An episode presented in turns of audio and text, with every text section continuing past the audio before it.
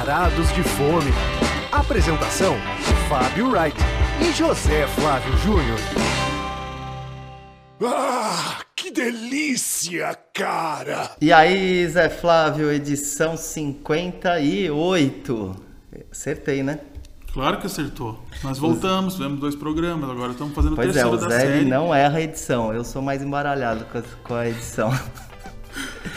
E às E vezes aí? não faz diferença nenhuma, porque a pessoa ouve lá aleatoriamente. Também para quem tá ouvindo, É, mas na nossa pauta, né, que é sempre burilada, sempre conversada, que é alvo de muitas polêmicas que as pessoas nem imaginam, a gente podia fazer um programa sobre as pautas, né, Zé? é, exatamente. Mas eu acho assim, escolher os lugares é tranquilo, cara. Assim, É, mas agora a gente vai ter que, inclusive, mudar um pouquinho, né, o que a gente tinha programado, porque por conta dessa nova fase aí. É muito triste isso. Nós fomos mais uma vez apanhados pela pandemia. Quer dizer, é a mesma pandemia, que é, completou um ano agora de pandemia.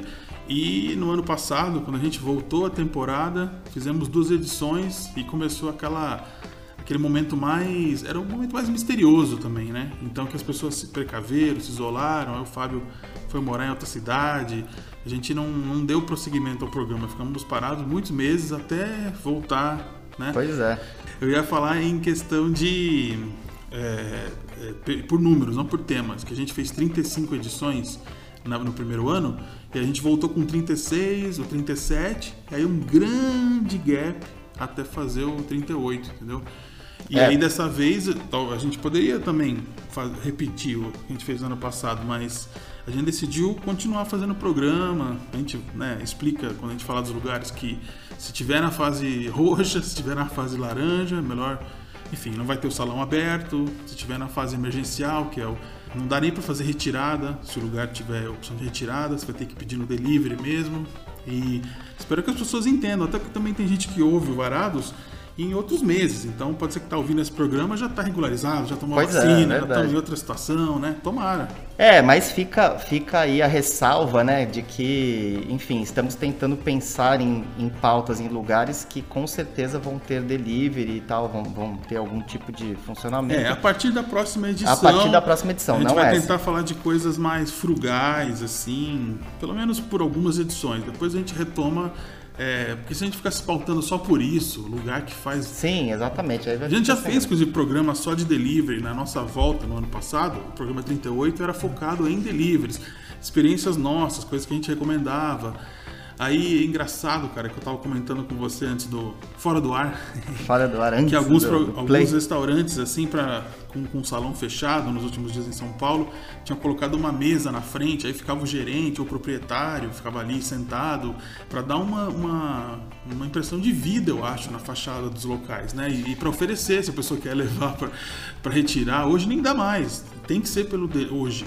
No momento que estamos gravando o programa, vai ter que ser. ó, Se você está ouvindo o dia que a gente lançou o programa, você só consegue comprar as coisas em São Paulo via motoboy. Tem que Pois ser é. alguém que vai se arriscar por você.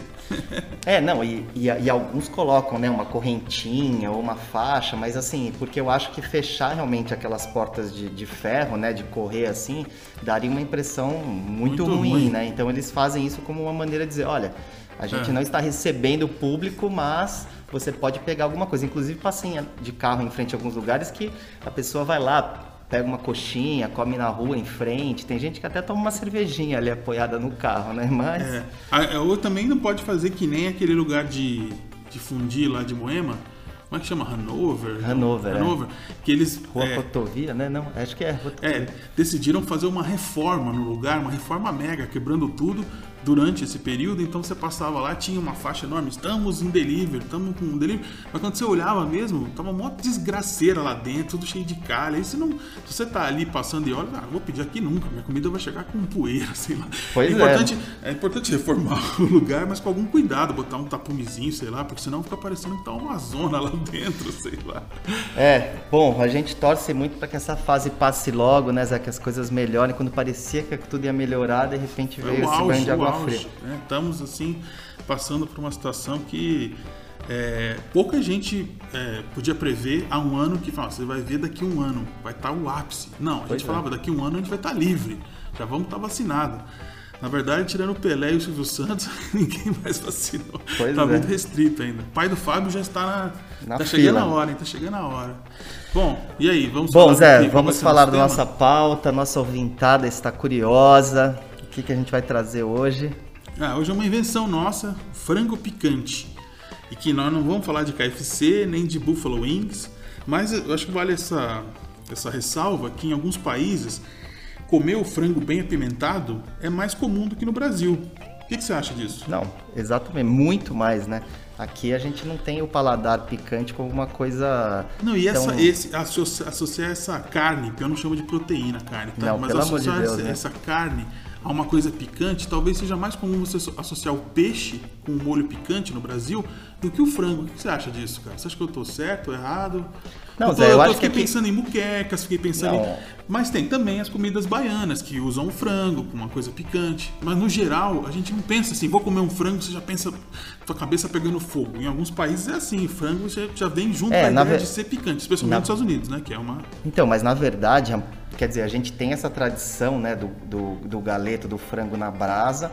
Mas, Zero pimenta. mas assim, essa marinada onde o frango fica, né, para ganhar sabor e ficar mais suculento, nunca vai pimenta, né? Então, assim, no máximo a pimenta do reino, né? Então, assim, realmente o, o nosso costume no Brasil É, até nossos, é não ter pimenta. nossos ensopados com, com- com frango, tipo galinha ao molho pardo tal, são molhos que não vão pra picância extrema, né? E não fazem você ficar suando. tal. Aqui a gente vai falar de frangos que podem fazer você suar. Essa que é a ideia. Sem precisar malhar, não é frango de malhador também, é um frango que faz suar de pimenta. Pois é, e, e, assim, um, um, dos, um dos lugares que a gente vai abordar, na verdade, a gente já imaginaria, a gente vai contar daqui a pouco, que ele teria essa pegada de, de picância por ser um coreano. Agora, o outro acaba sendo uma surpresa, né? Que acho que a gente pode até soltar nossa vinheta. Primeiro prato. Então, o nosso primeiro prato vai ser o, o Barcelos, né? Que é um lugar que foi inaugurado em, em julho em Moema, né? Aliás, Moema é como Tá se- melhorando um pouco, hein? Hã? Moema tá melhorando. Não, então, mas Moema é engraçado, né? Porque é o, é o baluarte ali das, das galeterias, né? É um Ah, é, não bairro que tem muitas galeterias. Tem. Na Mas- minha rua, na minha rua tem também. Mas é um, enfim, né? Uma frangaria com, com uma pegada diferente, exatamente por isso, porque eles querem trazer né, ardência, um, um, tempero mais marcante pro frango, É. diferente de- das galeterias que a gente está acostumado, né? Diz que é uma influência moçambicana, né? Que é um frango meio a um tempero a Moçambique. É. Porque, porque Barcelos em si mesmo é, é português, né? Não É, isso? a ideia do nome é por causa da cidade no norte de Portugal, que tem o famoso galinho de Barcelos, né? É, Aquele, muita gente tem que na é aquele geladeira. souvenir que ele vai mudando de, de cor e fala De que acordo tra- com o tempo, De é. acordo com o tempo. Enfim, mas na verdade, eu, eu acho, Zé, que vale a pena a gente falar, né, do enfim, do criador, né? Porque esse Barcelos, essa é uma, é uma rede, né, de, de frangos grelhados. Ele ele chama Constantino Mazes e ele é um ele é um filho de gregos, né? Que ele nasceu no Rio e ele foi criança ainda para para África do Sul, né? E mora lá desde então. E aí ele resolveu criar, né? Um, um ele teve outros negócios, ele resolveu criar um restaurante, né? Focado em galetos. E hoje, inacreditavelmente, cara, ele tem simplesmente quase 150 casas no mundo É dessa rede. coisa, é. E ele fundou isso em 1994, lá atrás, né? E ele veio parar no Brasil, essa história é curiosa, porque ele veio, ele, veio passar o carnaval do ano passado no Brasil, Sim. né?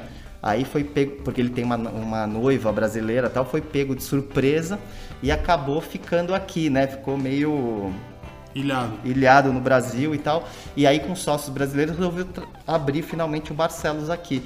E assim, é claro que é uma casa assim, visualmente lembra uma casa de rede e tal, né? Lembra? E Lembra até- um Outback? é, coisa tem assim? ali o jogo americano, explicando mais ou menos como é o frango dele e tal. Mas assim, sem dúvida, eu acho que assim, para quem aprecia ou quem não aprecia e, e deveria apreciar sabores mais picantes, acostumar o paladar assim a esse tipo de, de ardência e tal, é um lugar que realmente é interessante, porque eles não abusam da pimenta, né? Mas você sente Eles que é um têm, tem- eles têm gradações, mas as, grava- as primeiras gradações são bem levinhas. É? É, sim, as primeiras nem, nem contam, mas vo- voltando a falar da sua pergunta, da sua colocação, na verdade, assim, realmente ele trouxe é, esse, esse, esse sabor condimentado, é típico de Moçambique, né? E foi levado pelos portugueses uma pimenta né, para as colônias, que é essa É. pimenta periperi. Olha, olha, olha, olha o que você falou, cara, nessa sua explicação. Que um brasileiro, filho de gregos, criado na África do Sul, criou um restaurante de influência do norte da Portugal com temperos de Moçambique. E, e que, e que pra- por último, ele abriu uma filial em São, em São Paulo, porque ele já tem filiais no mundo inteiro. Olha que coisa Pois mais... é, cara, é uma história- Parece a música Disneylândia lá dos Titãs que o, que o Roger Drexler se- sempre canta nos shows, que, que era uma música pré-globalização, que já falava de, de situações improváveis, misturando é, de onde a pessoa era com o que ela faz. Cara, que loucura isso, né? É, não, é- realmente é uma história muito, muito interessante. Agora, do- a comida em si, cara, eu tenho minhas dúvidas se vai ter esse apelo todo, se as pessoas vão entender, porque não é uma galeteria Sim, é, eu acho que muita gente deve, deve estranhar um pouco, né? É. Mas assim, a gente também tá, como o Zé colocou um pouquinho antes, eles obviamente que tem ali, você escolhe entre quatro níveis de ardência do frango. Então, assim, obviamente que a primeira, né, é uma coisa muito ali Suave, residual, né? suave e tal. E mesmo a, a, a- a mais potente, né, não é uma coisa também de incendiar a boca, né, para quem tá acostumado com pimentas Não, mais Tranquilo. E tem que falar também que o melhor jeito de consumir lá o prato principal, vamos dizer assim, é aquele frango que vem pendurado. Como, é, como que chama aquilo, cara? Que vem no- Então, é- eles chamam de espetada de sobrecoxas. Exato, que é um, um espeto, né? É alto até, que vai É, na mesa, um- fica bonito, fica parecendo Cara, é uma- curioso, assim, porque é um espeto suspenso, assim, né? Isso. Ele vem pendurado, então é uma apresentação bem, bem diferente também, né? Sim. E, e que chama atenção, obviamente. E aí vem quatro pedaços? Vem quatro pedaços. Eu achei o frango bem saboroso, bem suculento. Gostei daqueles de você pegar com a mão, assim, comendo, tirando a carne até ali, o, o ossinho e tal. E bacana dele usar também, né, a sobrecoxa, né, que é uma carne que eu acho que é menos seca, Ah, é, tem mais muito- sabor e tudo mais, e deixar o peito para lá, né? E Mas- também, e aí você pede isso aí, pede uns acompanhamentinhos ali à parte, que é o que tem vários. E aí lembra, me remete mesmo a essas redes assim que tem. Sim, aí os acompanhamentos são bem básicos, né? Creme de milho, pão de alho, É. vinagretes, farofas e, e tudo mais. Mas assim, a dica, obviamente, é você pedir o frango, né? Ele tem lá combos para família, tem mil e uma variações desse Sim. frango grelhado.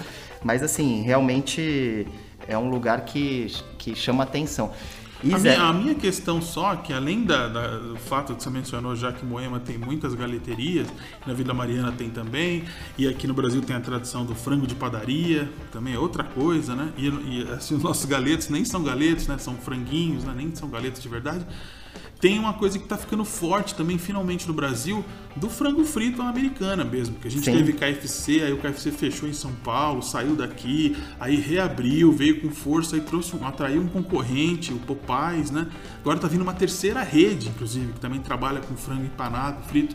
E o frango do, do Barcelos não, não é frito, não é aquele com, que você passa na farinha e aí frita, né? Sim. Não, e, toda, meu, e todas essas casas também que estão pegando, estão entrando nessa onda do American Barbecue aí, que a gente já Ah. falou aqui no programa também, né? Mu- muitos também fazem o, as Buffalo Wings, às vezes na, na churrasqueira, né? Uma versão que não seja frita, mas assim, tem realmente também esses, es- essas versões de frango picante em vários lugares hoje, né? Eu acho que É. é até uma. A gente pode até dizer que é uma tendência. Uma tendência. E, mas eu ainda quero que São Paulo tenha um lugar de Buffalo Wings que nem os lugares de- que são ex- excepcionais nos Estados Unidos.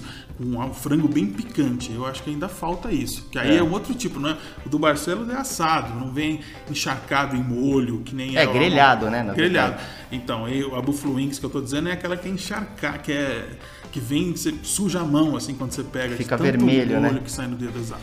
Ô Zé, e uma coisa interessante também, só para fechar o Barcelos, é que assim, os molhos que você encontra lá, né, e Que eles usam nas que eles usam no frango, você pode também complementar a mesa, né? Então, e- extra. é, então, e, e esses quatro tipos de molhos, eles chamam de molhos periperi e tal, que é o nome dessa, dessa pimenta, e eles são produzidos na África do Sul, e são distribuídos para todas essas filiais que a gente citou aqui. É né? Então, bem- assim, isso é bem coisa de rede. É bem nem coisa no, no Fridays, que tinha a mistura do, da Lynchburg Lemonade, que só o Fridays tinha. Aí você manda pra É. rede inteira. A Blooming Onion do Outback, né? É, e aí, assim, é legal também por você provar esses molhos que você nunca provou e, enfim, um puxa, um tem um toque de limão, o outro, enfim, É, é. Uma pimenta cítrica, outra mais É, né, e acho que acaba ficando interessante também, que você pode, né, às vezes até botar, o- fazer o- com que o frango fique mais ainda picante se você preferir. É, verdade.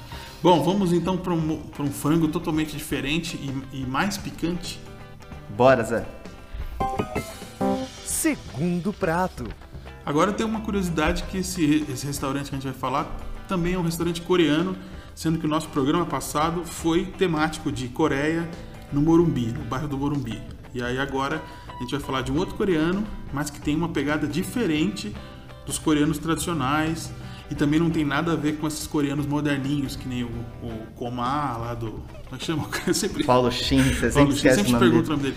Esse é um, é um coreano tradicional que não vende as coisas mais comuns que você tem num restaurante tradicional coreano. Então, chegar lá querendo comer um bulgogi, fazer o bulgogi na mesa, igual nos outros lugares, não vai ter. É, eu, eu, eu diria que ele é um restaurante familiar, né? Quase E- uma casa da proprietária. É, como se você né? estivesse comendo na casa da proprietária e, e, e, obviamente que aquela as receitas têm esse toque caseiro, né? É. Por esse por você ter uma cozinheira, vamos dizer assim, de mão cheia ali, né, preparando. É. E o Fábio tá enrolando pra falar o nome do lugar. porque- Ah, eu tô deixando pra você, Zé. Não, você que é especialista. ia falar. Ah. Yang Toju. Juan Todio. Ó lá, viu Juan como... Todio.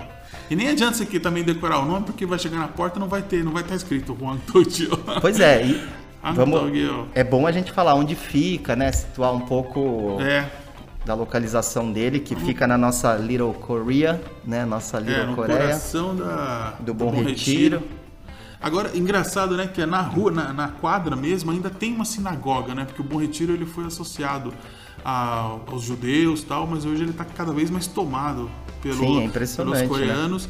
E, e também tem uma curiosidade que quase que do lado do Huang, vamos chamar só de Huang assim na intimidade, é, abriu, tá, tá abrindo um centro comercial coreano, né? Com, com K, como é que chama? K-Mart, sei lá, tem um nome lá bem assim coreano, só que por enquanto só tem um Burger King lá dentro.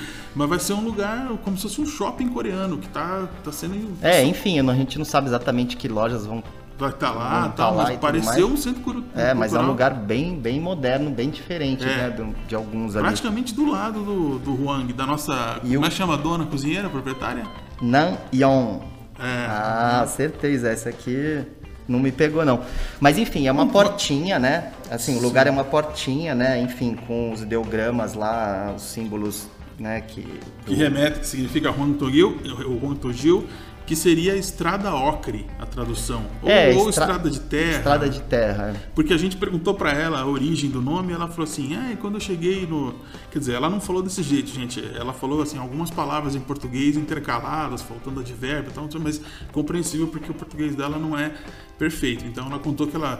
Ao chegar no Brasil, ela foi morar no interior, então ela trabalhava na roça, vamos dizer assim, e com aquela, aquela, aquele- aquela terra bem avermelhada. Que, né, É, estradas chama de terra, né? Nossa, é, E, e ela falou da, da terra em si, que deixa terra o- roxa, né? Que a gente chama aqui, né? isso, é.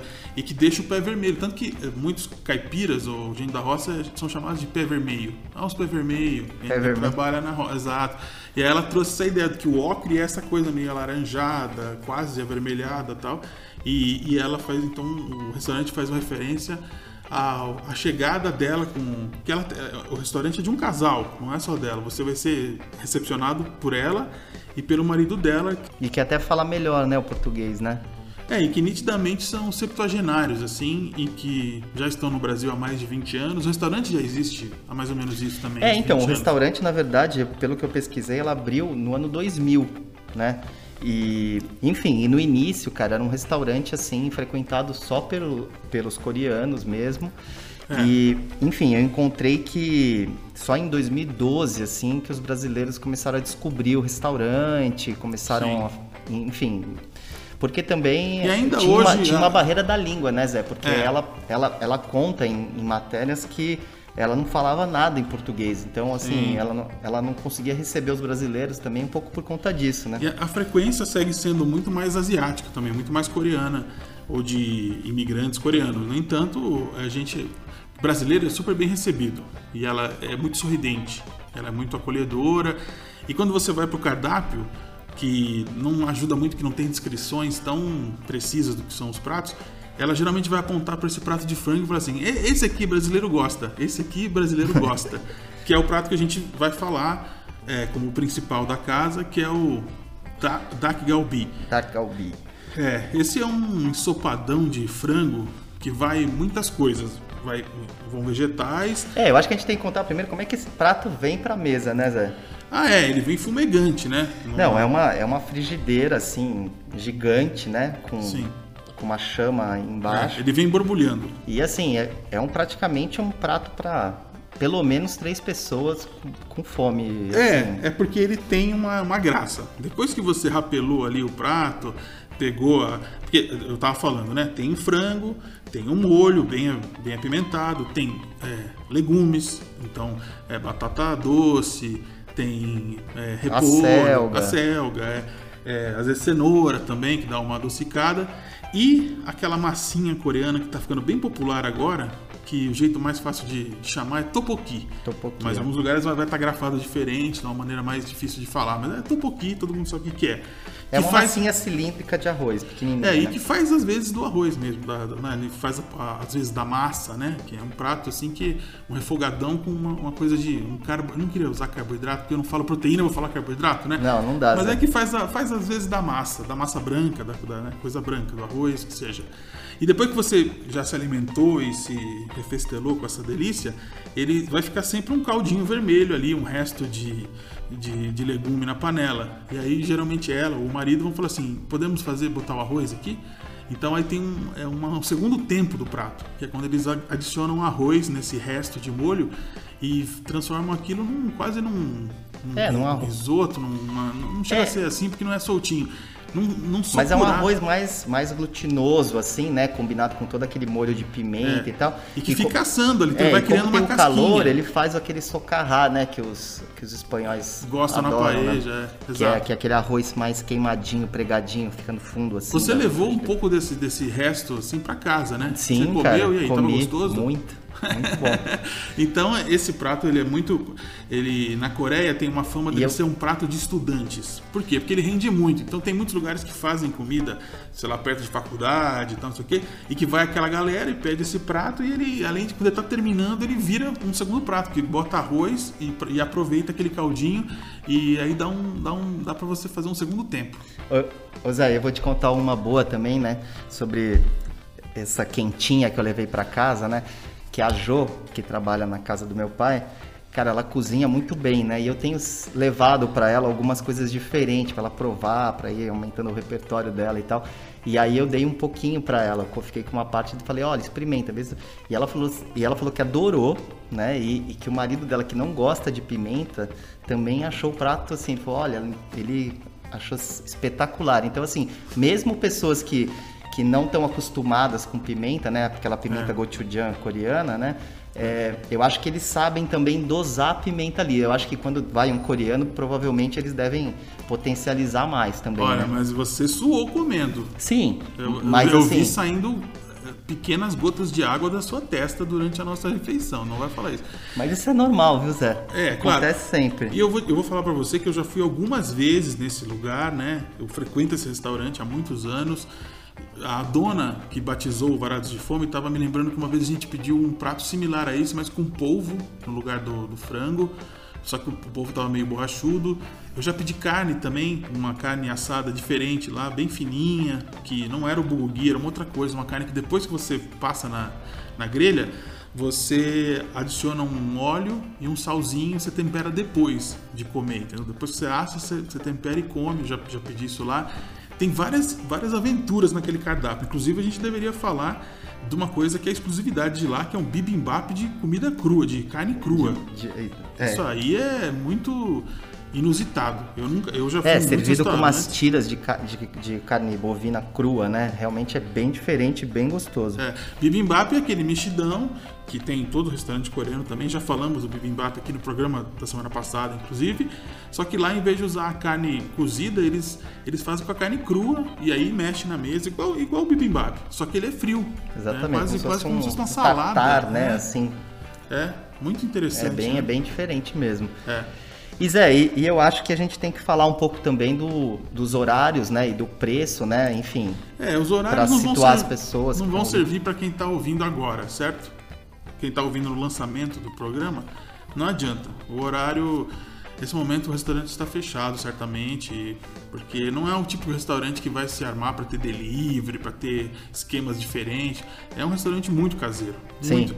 Mas quando tiver passado Diferentemente do Barcelos, que tem delivery, você essa... ah, pode é, pedir. claro, claro. Mas isso aí a gente está falando de, uma, de um É, lugar mas bem- quando, quando voltar ao normal, assim, eu acho que tem que só situar que é um lugar pra você chegar às 7 horas da noite, entendeu? É. Não vai chegar às 8 e meia porque Não. vai bater com a cara na porta. Isso porque o coreano ele almoça cedo e janta cedo. Então, alguns lugares coreanos abrem às 11.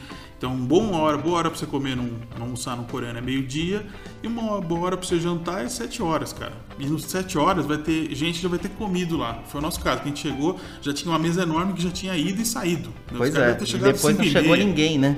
Ainda teve essa ainda. Um E assim, e é um lugar pra você, obviamente, não ir sozinho, ir com pelo menos duas pessoas, se Ah, puder, por ou favor. com pelo menos com mais, porque assim, os pratos você dividindo fica bem barato É, bem mesmo. Então, é a nossa dica. e não cobram serviço. Então, vamos finalizar? Hora da sobremesa.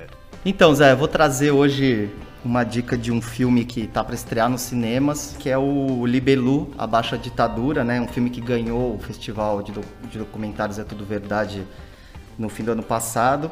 É o primeiro filme, né, do, do Diógenes Muniz. E, cara, é um filme que eu acabei assistindo na cabine, né? E ele fala dessa corrente estudantil, né, que surgiu na USP ali no, enfim, né, na segunda metade da, da década de 70 e, e da qual participaram, enfim, muitos personagens que a gente está acostumado a ver por aí, né? Tanto o economista Eduardo Janete da Fonseca, o Paulo Moreira Leite, o Demetrio Magnoli, até o Cadão Volpato, né, da banda Fellini. E o Alex Antunes, a- né, que foi editor da Bis, que é crítico de música também. Sim. Músico também. E cara, e o, e o Alex Antunes ele conta que o nome que o, o nome de guerra dele era muito divertido, né? Que ele chamava de ele era o camarada Yamamoto. É verdade, verdade. Mas assim, o que é bacana, cara, é que eles eles, eles faziam, né, uma uma oposição à ditadura, né? Mas assim, de um jeito mais irreverente, rebelde, descontraído. Então, assim, eles não gostavam de música de protesto, do Geraldo Vandré. O negócio deles era ouvir rock, entendeu? Então, assim, era assim, menos, menos regras, menos rigidez e uma coisa mais livre, assim, né? Então, realmente tem alguns momentos bem, bem bacanas no documentário, acho que vale a dica. Mas é interessante também do, do, do documentário, né? Como a gente acaba encaretando com os anos, né? Então, assim, aqueles jovens, todos idealistas, alguns que eram trotskistas, de repente acabam hoje sendo, né, num espectro político mais à direita, né? E tem, cara, uma cena muito bacana com o Palocci, né? Porque, enfim, ele que criaram-se libelus ao, pelo Brasil, né? E ele em tá. Ribeirão Preto também participou. Então tem algumas, ele é colocado em algumas saias justas, assim, se o, sabe, o, o Palocci, o Palocci que chegou ao poder, ele teria tomado as atitudes daquela época e ele, e ele faz um, um meia culpa, assim, interessante, assim, o filme até tem esse desfecho que é bem, bem bacana. Então fica aí a minha dica. Bom, e eu vou seguir então numa pegada nacional. Faz tempo que eu não toco uma música brasileira aqui. E vai ser para fechar o programa então um trechinho de Tô Negativado. Que é o quê? Uma música do disco do Frank Jorge, o gaúcho Frank Jorge, que foi da banda Graforré Filarmônica, que foi da virada dos anos 80 para os anos 90, uma cult band gaúcha. É um disco do Frank Jorge com o Cassim, que é o produtor carioca, que já trabalhou com um monte de gente, e eles se uniram nesse projeto que se chama Nunca Fomos Tão Lindos. E é um disco malucaço porque o Cassim acaba levando o Frank Jorge para terrenos em que ele não, nunca frequentou. Então, essa tô, Nega- tô negativado mesmo tem até um clima meio amazônico, meio carimbó, assim, não chega a ser tanto, mas tem, assim, e, e o som do Frank Jorge solo, ou se não na graforreia, é muito mais uma mistura de iê, com pós-punk, uma coisa mais rock, mais quadrada, vamos dizer assim. E aí com nesse disco com Cassinha aí, tem uma hora, tem uma música até meio drum and bass, meio maluco, é, é bem louco o disco, as letras são ótimas, o Frank canta todas, e essa Antônio Negativado ficou na minha cabeça, não sai da minha cabeça. Então eu vou rolar um trechinho para finalizar o programa. E lembrando que quem quiser ouvir não só essa, essa música, como todas as outras que a gente já tocou no programa, no Spotify tem o.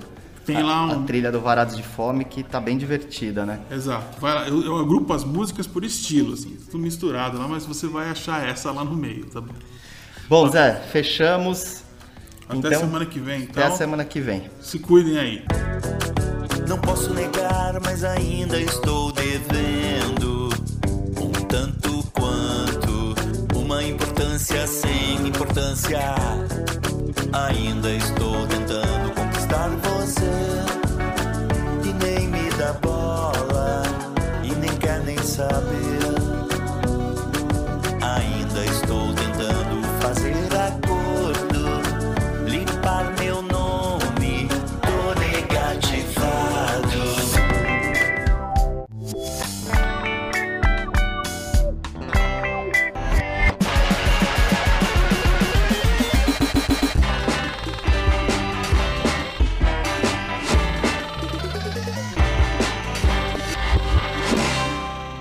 Obrigado por sua preferência. Volte sempre.